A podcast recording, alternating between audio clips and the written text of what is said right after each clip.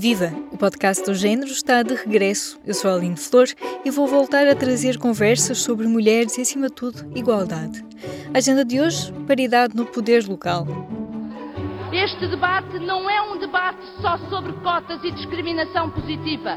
É um debate sobre o equilíbrio entre mulheres e homens na representação política.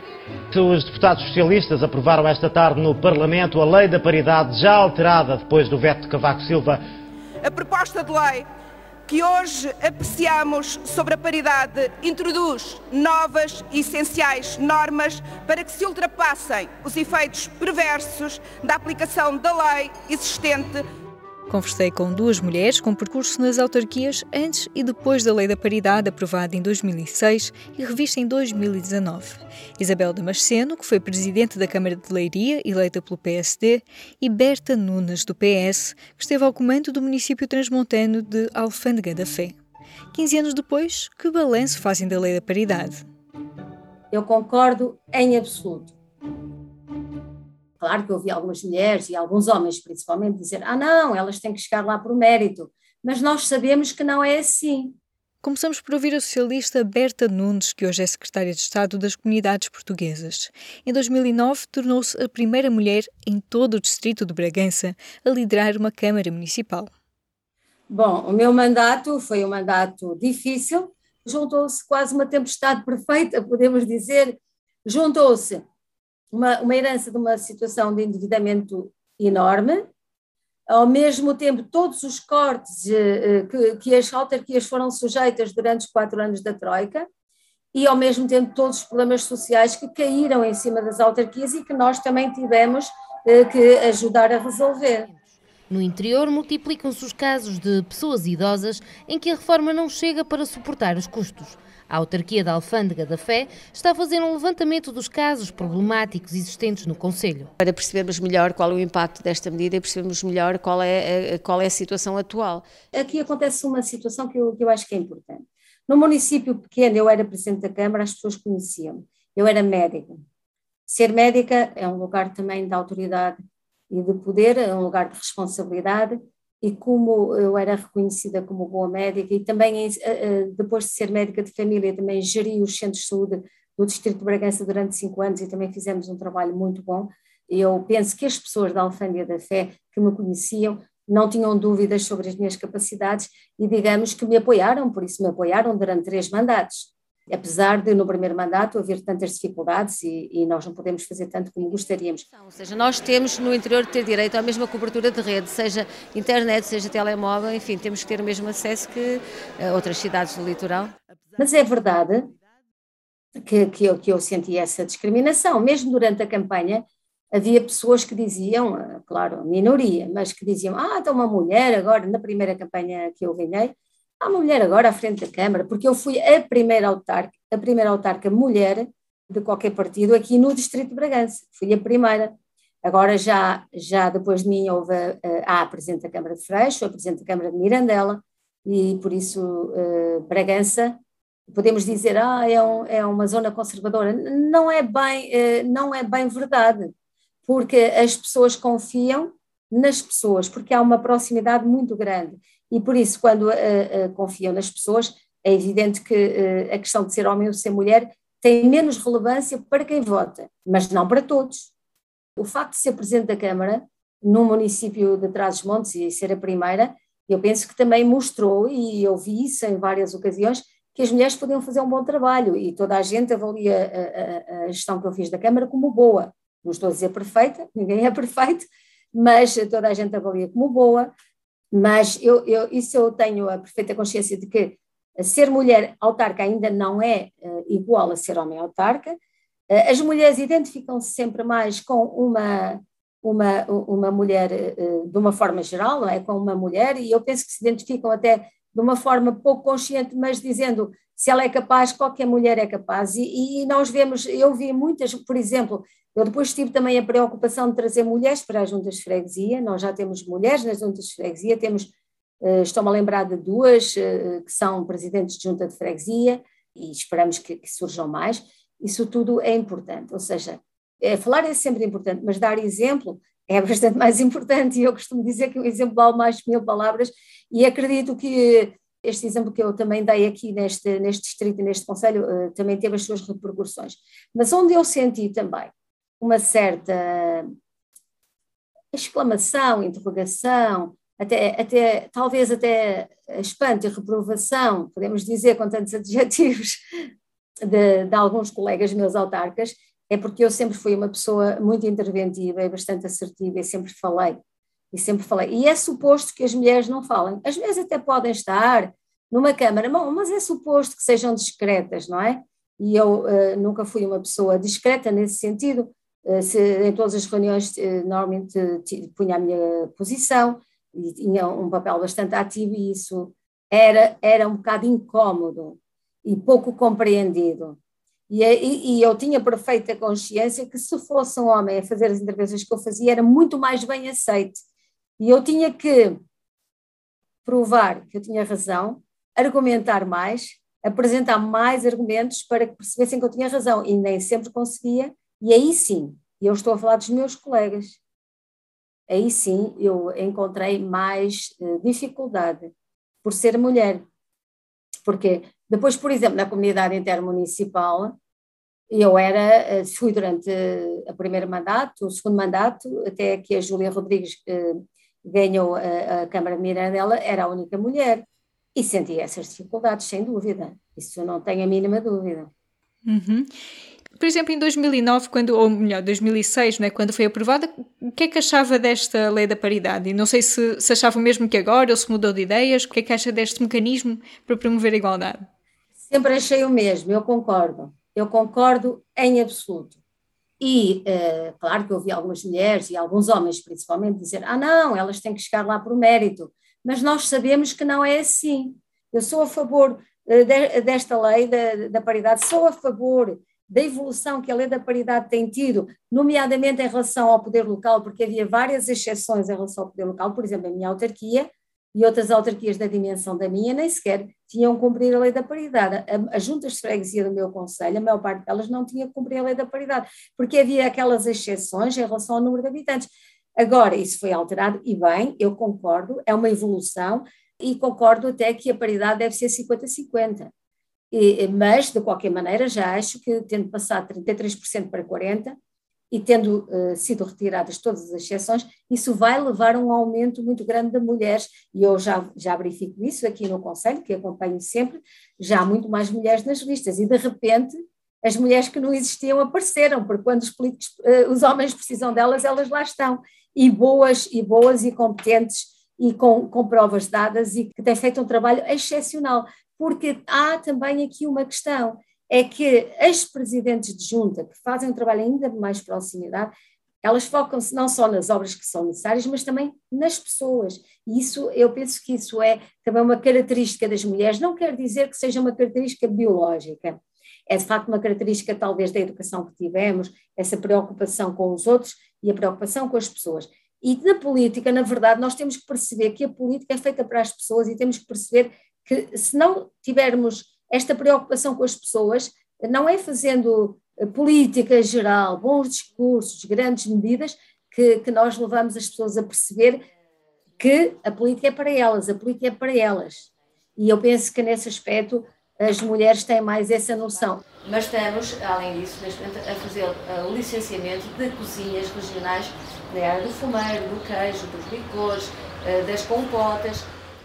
Por isso a lei das cotas é uma lei para promover a igualdade de género, não é para as mulheres, é para as mulheres e para os homens. É uma lei para assegurar que tanto as mulheres como os homens têm oportunidades de estar na política, nas listas dos partidos, neste caso, e por isso contribuir com a sua diferença, porque não somos iguais, mas, eh, mas somos, mas queremos todos contribuir com as nossas diferenças para eh, um, um, Portugal melhor, e por isso é importante termos homens e termos mulheres, mas não é termos uma mulher para dizer que temos uma mulher, não, é termos tantas mulheres como temos homens, porque só assim é que a perspectiva das mulheres e a perspectiva dos homens, e até a perspectiva que muitas vezes eh, é diversa eh, nos géneros, pode, pode aparecer e contribuir para que uh, uh, todas as leis que são feitas, as decisões que são tomadas, respondam às necessidades de toda a sociedade, porque a sociedade é constituída por homens e por mulheres, e por isso nós nem sequer, eu pessoalmente, nem sequer concebo como é que os homens podem legislar uh, sozinhos para uma sociedade que tem mais ou menos 50% de homens e 50% de mulheres. Como é que eles podem fazê-lo sem o contributo das mulheres? Eu acho isso muito difícil e certamente uh, será a, a, a legislação e, e, todo o trabalho que tem que ser feito para progredirmos será sempre melhor se for feito com os homens e com as mulheres. E isso é, é, é, é desse aspecto, não tenho nenhuma dúvida. Já voltamos a ouvir Berta Nunes. Sabemos que a lei da paridade é apenas uma das peças do puzzle da igualdade de género, mas apesar dos resultados, que já vamos conhecer, para algumas pessoas é uma ferramenta desnecessária. Olha, a minha, a minha posição era e é e continuará sempre a ser contra. Eu sou contra a lei da paridade. Isabel Damasceno, social-democrata, é hoje presidente da Comissão de Coordenação e Desenvolvimento Regional do Centro, a CCDRC.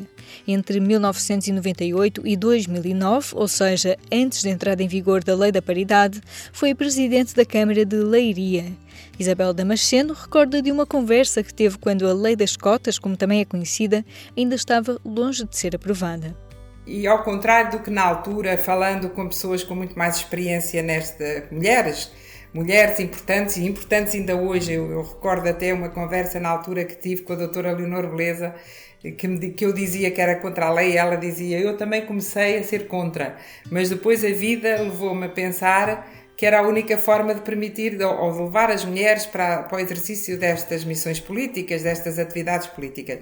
Mas eu, como digo, ao contrário dela, continuo a pensar da mesma maneira. Acho que não é a lei da paridade. Primeiro, a lei da paridade entendo-a como um, um, um, um atestado de minoridade para as mulheres, isto é, elas só participam se a lei as obrigar, isto é, depois há a tendência natural de andarem à, à, à, procura de mulheres que muitas delas têm motivação, apenas para fazer número, sempre com aquela atitude muito de que, oh, não sei, vai lá para o fundo, mas é para ir preencher por ser mulher. Portanto, completamente contra. Acho que as mulheres, se tiverem vontade, mérito, um, se lutarem contra um estado de coisas que às vezes não são fáceis, uh, e se tiverem, sobretudo, motivação, eh, não precisam da lei da, da, paridade para se impor. E, portanto, eu fui sempre contra. Não, eh, o resto da minha experiência de vida não me alterou o pensamento eh, e continuo a achar da mesma maneira, por essas razões que, que lhe disse, porque por vezes nós temos dificuldade ou tínhamos dificuldade em encontrar mulheres, não era por haver nenhuma objeção natural ao facto de ser mulher, eram as, as, as próprias mulheres uh, criavam um ambiente por comodidade, eh, por, enfim, por outras opções, as pessoas têm direito, não é? Elas próprias se uh, auto-excluíam destas participações. E uma coisa que verificávamos é que todas as que, que, se, que se manifestavam disponíveis eram disponíveis empenhadíssimas. Eram aquelas que nunca faltavam, que davam a volta com os filhos, com os maridos e com, as, com o ambiente todo familiar, mas que participavam sempre uh, ativamente nas coisas. Agora, tem que haver vontade. Eh, porque se não houver vontade, evidentemente que, como eu disse, esta vida de autarca é uma vida muito intensa, com muitas exigências e tem que haver uma grande disponibilidade para exercer. Sou a atual Presidente da Câmara de Leiria e candidata do PSD para os próximos quatro anos. Faço com a convicção de estar a dar continuidade a um projeto um projeto que se iniciou há oito anos com uma extraordinária equipa e que é fundamental para a qualidade de vida dos leirienses. Caros candidatos, nós estamos efetivamente no ano ímpar da democracia portuguesa, um ano em que acontecem três eleições sucessivas e que ao mesmo tempo vivemos uma das crises mais difíceis que o país e o mundo atravessam no aspecto logístico, nunca me pareceu que fossem uh, impedimento profundo de, de, para as mulheres não participarem. Aquilo que eu observava, como, pergunto, como perguntou, é que mesmo mulheres jovens com filhos uh, pequenos, até mais novos do que, os meus, que as minhas quando eu entrei na, na, na, na Câmara, encontravam soluções de apoio. elas conseguem surgir, porque havia sempre ou estas instituições, ou um avô, uma avó, um tio, uma tia, as coisas, nós temos muito este envolvimento familiar que é muito importante e que nunca devemos perdê-lo, não é? Por muitas instituições que a gente tenha, a instituição dos avós é, é, sempre muito importante. E, portanto, eu, eu continuo a achar que são instrumentos muito importantes, mas a verdadeira razão para as pessoas enverdarem por estas atividades é a vontade de participar, é o gosto, é o gosto de fazer coisas e é o perceber que, que, que é realmente uma atividade muito, muito gratificante para se fazerem coisas. Os números contam outra história. Em 2018 foi publicado um balanço da implementação da Lei da Paridade em diferentes níveis de governo. A pedido da Secretaria de Estado para a Cidadania e Igualdade, as investigadoras Maria Helena Santos, Ana Espírito Santo e Ana Luísa Teixeira analisaram a evolução da presença de mulheres e homens na política. Naqueles cargos onde se debatem as questões, onde, onde se fala apenas, há muitas mulheres. Naqueles cargos onde, onde se executa, não é? onde, onde há o poder, Sim. continuam a ser os homens. Esta é uma das autoras do estudo, Maria Helena Santos, investigadora do Esqueté de Lisboa. É uma das pessoas que tem estado atenta à aplicação da Lei da Paridade desde as eleições de 2009, o primeiro ano em que a lei teve efeito. Fique já a saber que, a nível das autarquias, os resultados deixam muito a desejar, mas também há soluções à vista. Ouça aqui a conversa com Maria Helena Santos. Quais foram as vossas conclusões ou como é que podemos olhar para esta aplicação da lei da paridade a nível autárquico? Como se recordará, hum, a lei da paridade foi promulgada em 2006 uh, e foi implementada três anos depois uh, no ciclo eleitoral de 2009 uh, há nem que houve três eleições: as eleições europeias, as, as legislativas e as autárquicas. Na altura, eu estava a realizar a minha tese de doutoramento, uh, e isto voltando um bocadinho atrás, e a minha tese de doutoramento foi sobre esse tema, e então realizei um estudo centrado nos resultados destas três eleições. Uh, eu verifiquei que houve um efeito claro da lei da paridade ao nível das três eleições, mas com algumas variações entre elas. Desde então, o número de mulheres na política tem vindo a aumentar aos vários níveis de poder, mas ao nível do poder local tem-se sempre percebido mais resistências à mudança e também que o espírito da lei da paridade, não é, que é a representação paritária, não foi ainda verdadeiramente interiorizado pela elite política o que é particularmente visível quando olhamos para os cargos políticos, onde a lei uhum. não se aplica, como é o caso de presidentes de junta, uh, de presidentes de Câmara. É? A este nível, os números são muito mais baixos do que nos cargos onde a lei se aplica, uh, por exemplo, ao nível da variação. Uhum. Uh, aí a, lei aplica-se e, portanto, vê-se que o número é maior, muito maior do que ao nível do, dos, dos outros cargos. Quando olhamos para esta última década, há um padrão que é claro. A proporção de mulheres é sempre menor nos órgãos executivos, não é? para a Câmara uhum. Municipal uhum. e para a Junta de Freguesia, do que nos órgãos deliberativos, que é a Assembleia Municipal e a Assembleia de Freguesia. Ou seja, naqueles cargos onde se debatem as questões, onde, onde se fala apenas, há muitas mulheres naqueles cargos onde, onde se executa, não é? Onde, onde há o poder, Sim. continuam a ser os homens. Mas enfim, pode ser que este ano este padrão mude e se faça história, não é? Uh, pelo que eu tenho lido, eu estou bastante positiva até. Estou expectante, mas positiva. Sim, eu espero que realmente melhore, porque acho que a primeira, a primeira assim, grande notícia sobre isto foi aquele choque né, do PSD, né, quando eles apresentaram as primeiras, os primeiros cento e poucos candidatos e eram pouquíssimas mulheres, uhum, não é? Uhum. uhum. sim, há aqui, um, algumas, há aqui algumas diferenças entre partidos, sim, mas, há, mas eu penso que apesar disso tem havido uma evolução uh, em todos os partidos. E uhum. já, não é, já não é politicamente correto sequer dizer que, que, que, se é contra a lei da paridade, neste caso. Uhum. Já agora isso foi uma das coisas que analisou? Ou no, também parte do discurso ou só os números?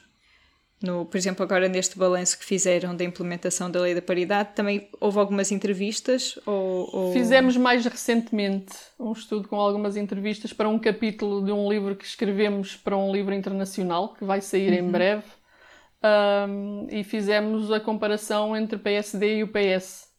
e verificamos essa mudança que está a verificar-se, embora uhum. haja diferenças entre o PS e o PSD. O, o, PS mostra-se um bocadinho mais comprometido do que o PSD a esse nível. Sim. Uhum. Portanto, também perceber que a participação não é, política é diferente quando estamos a falar de órgãos nacionais, né? se calhar um partido, uh, pronto, quando se, alguém vai prepara para ir para o Parlamento, ou o, o, no poder local, não é? Há alguma, alguma dessas diferenças que expliquem de alguma forma esta dificuldade de, de que as mulheres avancem, lá está, nos estágios dos cargos executivos e possam aceder mais uhum. ao cargos de poder? Um, apesar de verificarmos uma grande evolução, é? se olharmos para trás, um, verificamos de facto uma grande evolução desde a Revolução de Abril de 1974, uh, ah, em particular desde que foi implementada a Lei da Paridade, é? em 2009. Apesar disso, a política continua a ser um mundo masculino, com tudo o que isso implica. E implica, por exemplo, algumas resistências à mudança. Nos estudos que eu tenho realizado com mulheres e homens políticos, por exemplo, com os colegas que referiu, a Ana Espírito Santo e a Ana Lúcia Teixeira, eu tenho percebido que, em geral, uh, é partilhada a ideia de que a lei da paridade serviu para abrir as portas às mulheres, não é? Dar algum espaço às mulheres no mundo da política. Mas as mulheres políticas defendem que se trata de um mundo que permanece muito masculino e que o poder continua mais nas mãos dos homens, e isso em especial ao nível do poder local, não é? É particularmente em contextos do interior de Portugal que isso se verifica, e mais ainda em, em contextos mais rurais e mais conservadores. A verdade é que, embora já tenha passado mais de uma década desde que a lei da paridade foi implementada, as mulheres continuam a perceber-se e a ser percebidas como estranhas não é, ao contexto político como as outras, continuam a, a sentir-se muito inseguras, até porque, como continua a ser uma minoria na política, continua a haver uma elevada vigilância do seu desempenho, elas continuam a ser sujeitas a um maior escrutínio do que os homens, é? continuando a ter de provar as suas competências para a política, continuam também a ser sujeitas a sanções informais por parte deles, uh, continuam a encontrar mais obstáculos apesar das suas elevadas qualificações, e continuam a ter menos redes informais do que os homens. Não é? Ainda não são perceptíveis grandes mudanças nas formas, na forma de fazer política, nem nos jogos e estratégias de poder. Os homens continuam, mais do que as mulheres, a fazer lobbying, cooperando bastante mais entre eles do que fazem elas entre elas. E isso coloca as mulheres em desvantagem, porque, como ainda não conseguiram construir e fortalecer redes, também não conseguem construir relações de poder ou de influência tão facilmente como os homens. Ao nível local, tudo se agrava, porque estamos a falar de outros números também, não é? Enquanto que ao nível europeu, por exemplo, só estamos a falar de uma lista, não é? De, de, uhum. Por partido. Ao nível local são milhares de listas. Além disso, a base de recrutamento é muito masculinizada, não é? Ao nível dos partidos, dos sindicatos, das, das associações locais. E as freguesias uh, mais pequenas e mais rurais são mais conservadoras e resistentes à incorporação de novos valores e atitudes. Além disso, devemos acrescentar a esta lista que é às mulheres que continua a caber a questão da conciliação.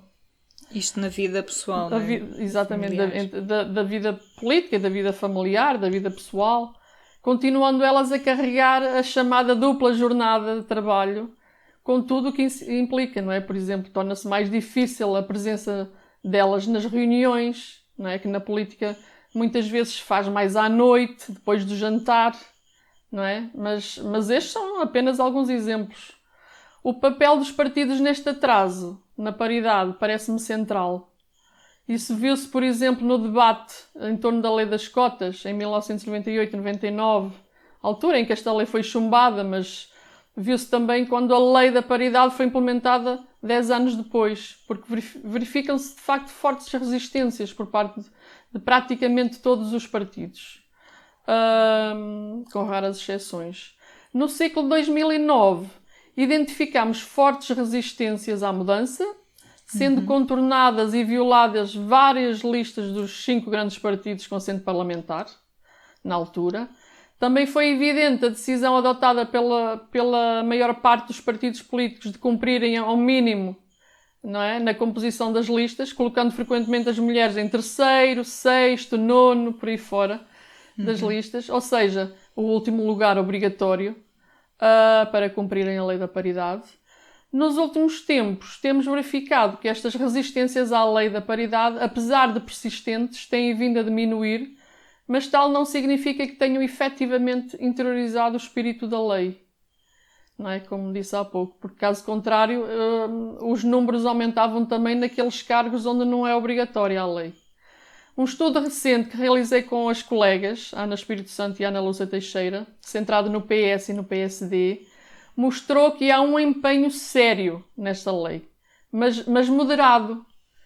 mas que o PS tem um desempenho ligeiramente superior ao do PSD, havendo menos resistências à lei. Isto significa que estes partidos ficam pelo cumprimento da lei, não é pelos 40% atualmente, porque a lei foi reformulada. Eh, eles não procuram a paridade de facto, que são os 50%, não é?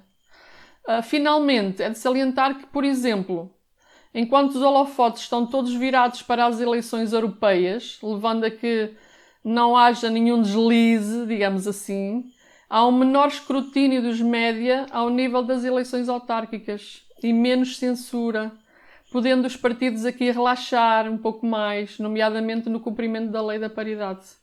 Como recentemente disse António Guterres, secretário-geral das Nações Unidas, as mulheres não precisam de favores. Precisam que os seus direitos sejam exercidos e que sejam criadas oportunidades para se ultrapassarem os desequilíbrios estruturais enraizados em práticas discriminatórias e civilizacionais. O que é que os partidos poderiam fazer, por exemplo, mencionou esta questão das mulheres, hum, por exemplo, fazerem menos, ou terem menos redes, não é? dizer, fazerem menos networking, uhum, que é como... Uhum, como isto é algo que poderia ser feito pelos partidos ou que exemplos é que, costuma é que se costuma ver nos outros países ou quando se vê estudos aqui em Portugal ou até noutros existe, lugares? Existe, no caso do PS, existem as mulheres socialistas, o Departamento de Mulheres Socialistas.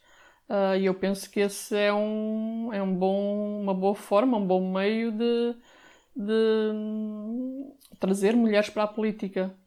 Uh, mas nem todos os partidos têm uh, um departamento de mulheres dentro do partido, portanto. Até porque há algum pudor também em reconhecer essa. Porque às vezes é visto como muito divisivo. Em Portugal, então, é um tabu muito grande, até se vê noutras questões de outros tipos de desigualdade, né, de outras minorias e também isso costuma estar na, na, no motivo pelo qual não se faz esse tipo de coisas? Ou, ou... Isto agora só também para eu perceber um pouco mais ao pormenor o que é que, um, o que, é que nos trava? É só a falta de reflexão? Porque às vezes, se calhar, até há boa vontade, como eu disse, penso, pronto. Eu penso que, eu penso sinceramente, do, do, estudo que nós temos feito e deste último que fizemos agora com o PS e PSD, eu andei no terreno a fazer as entrevistas às pessoas eh, e, e e foi uh, diretamente com as pessoas que estiveram à frente da constituição das listas. Um, eu pareceu-me que, sinceramente, um, há agora uma maior consciência das desigualdades. Há agora. Um, eu não sei se será por pudor, mas agora as pessoas não dizem que são contra a lei, raramente o fazem, dizem que são favoráveis. Um, e há agora um empenho maior, sobretudo no caso do PS. Um, não sei, eu penso que aqui o, o, o, líder do partido tem um grande. É, é chave nisto tudo. Porque se for uma pessoa consciente, feminista até, porque não, um, vai, vai, vai mudar tudo. Porque, não é? Como é um processo, pode ser mais, mais ou menos centralizado. Se houver uh, diretivas que vêm de cima, as pessoas vão aplicá-las. E isso acontece. No caso do PS, nós verificamos isso e vai sair no nosso capítulo de um livro internacional para o qual nós estamos a, a colaborar, eh, eu e a Ana Espírito Santo e a Ana Lúcia Teixeira.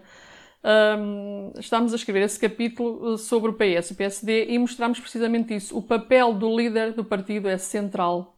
Enquanto que no caso do PS, o António Costa um, lançou um, uh, uma diretiva, ou ele próprio disse ao partido que era, indi deu indicações para se ir mais além da lei, para se aplicar a paridade de facto, uh, e depois, a nível local, as pessoas seguem essa diretiva. Uhum. Enquanto o Rio Rio já não, já não o fez, porque nós verificamos isso. Um, e portanto, depois de certeza que vai levar a resultados diferentes.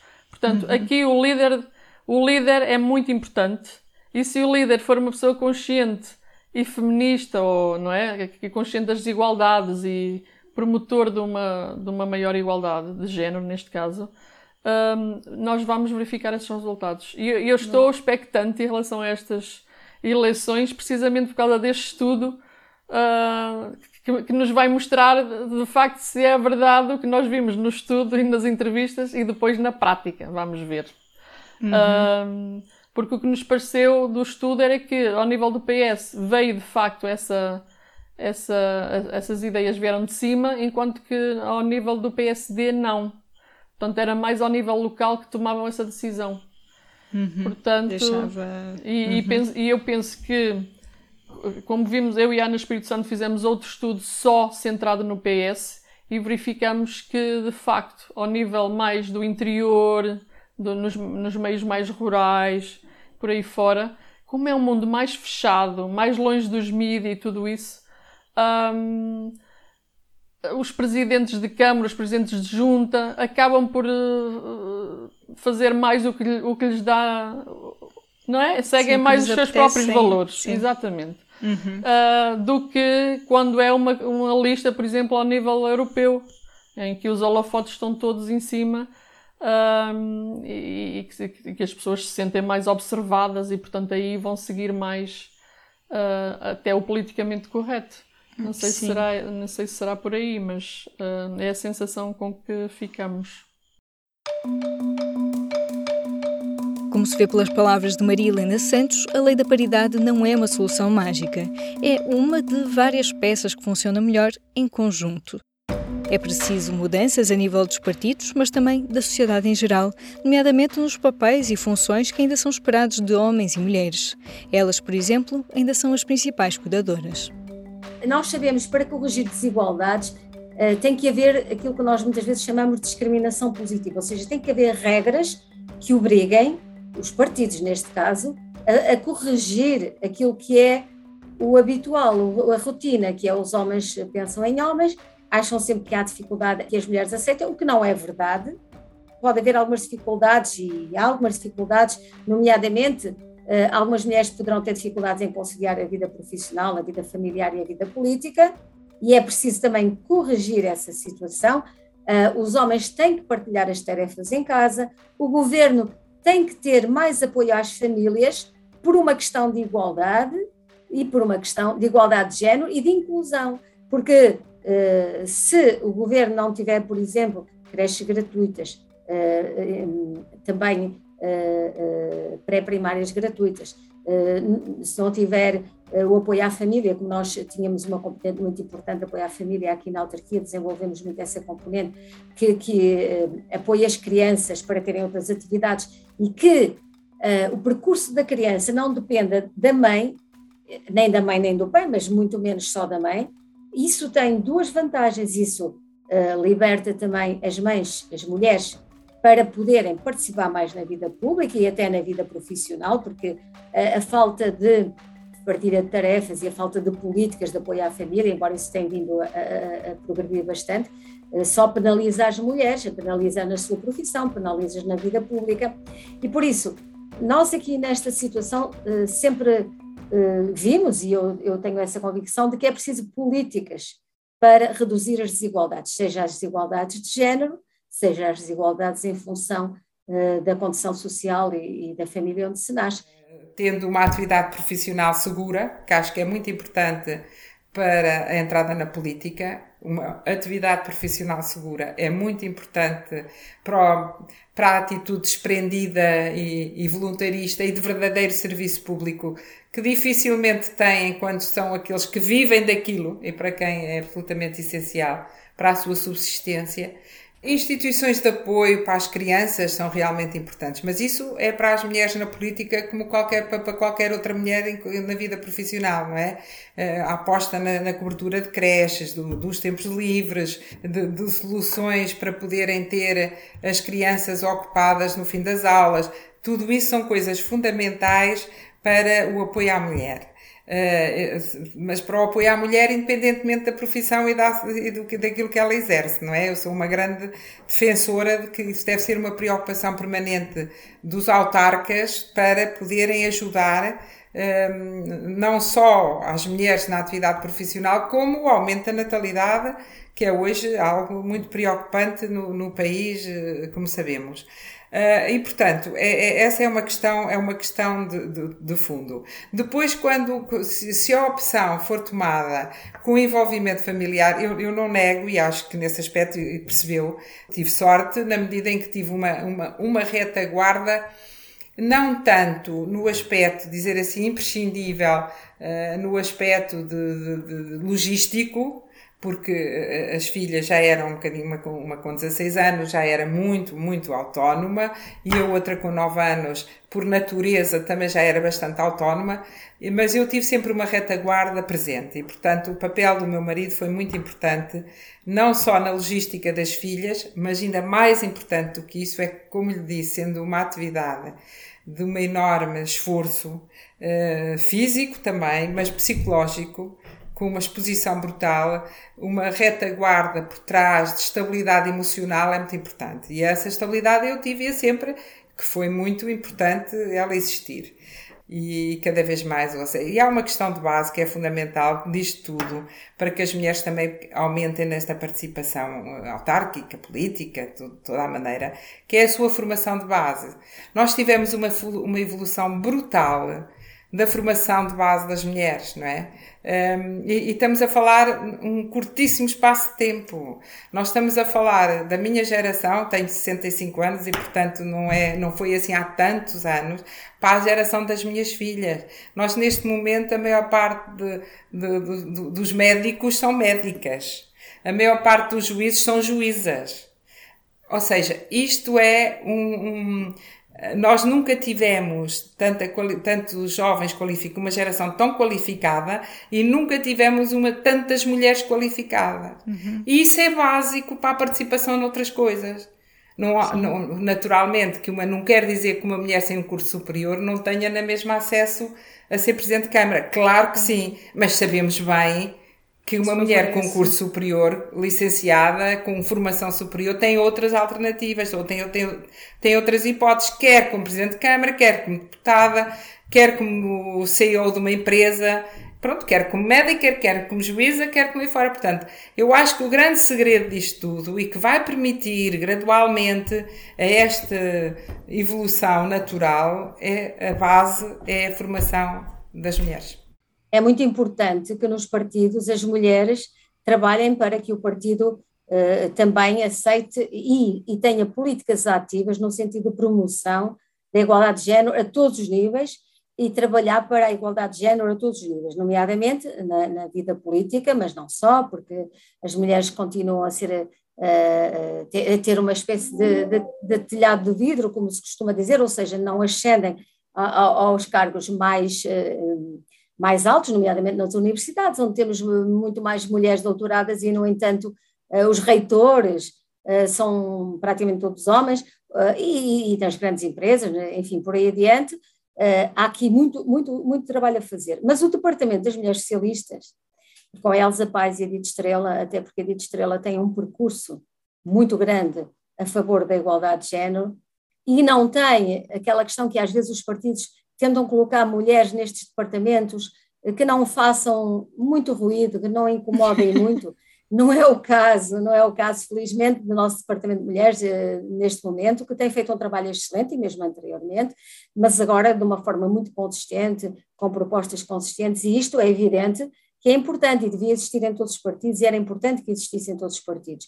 E todo esse trabalho vai fazer com que, não sei se dentro de 10 anos, mas espero que antes, tínhamos tantas mulheres como homens na, na, política, porque também essa questão de que a, a, a, lei das cotas é só para as mulheres, não, porque nós podemos chegar a um ponto, e, e eu acho que vamos lá chegar, porque, por exemplo, eh, nós temos cada vez mais mulheres em tudo o que é, por exemplo, saúde, educação, magistratura, ensino superior, porque Porque as mulheres são mais qualificadas do que os rapazes, e também por uma questão cultural, em termos percentuais, eh, estou a falar em percentuais, também por uma questão cultural, os rapazes têm mais tendência a abandonar os estudos, a ir trabalhar para ganhar dinheiro, porque isso é cultural também, e é preciso estar atento a isso, porque os rapazes ainda têm aquela ideia que precisam de ganhar dinheiro para constituir família e etc., e muitas vezes abandonam os seus estudos, e isto, se não, for, se não, não houver uh, consciência desta situação,